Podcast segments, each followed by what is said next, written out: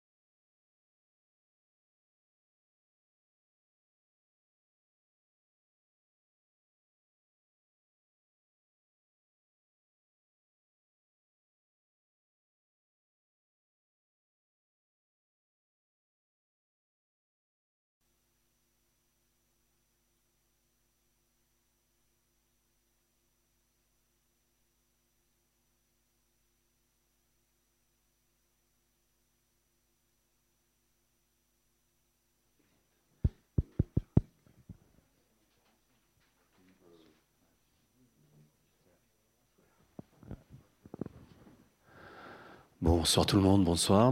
Merci et bienvenue. Euh, d'abord un remerciement pour la librairie Ombre Blanche qui nous accueille euh, une fois de plus, si eh je dire comme si, et euh, à Christian Torel tout particulièrement, et à Hélène Cardona qui sont les organisateurs habituels et heureux de ces événements.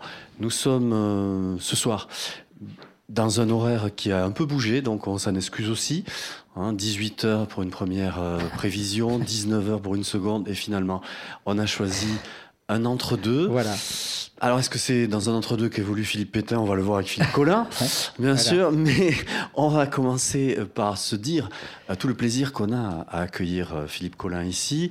Il était hier soir encore sur les ondes avec Yann Barthès pour ceux qui l'ont qui l'ont qui l'ont vu donc euh, sur TMC, mais c'était euh, évidemment euh, un habitué. Mais nous, tous ceux qui sommes ici des enfants d'Inter, et il y en a, je pense, une certaine quantité, nous connaissons déjà depuis des années Philippe Collin, depuis au moins Panique au Mangin Palace, hein, par lequel, en tout cas moi, je, t'avais découvert il y a, bon, quelques années, pas non plus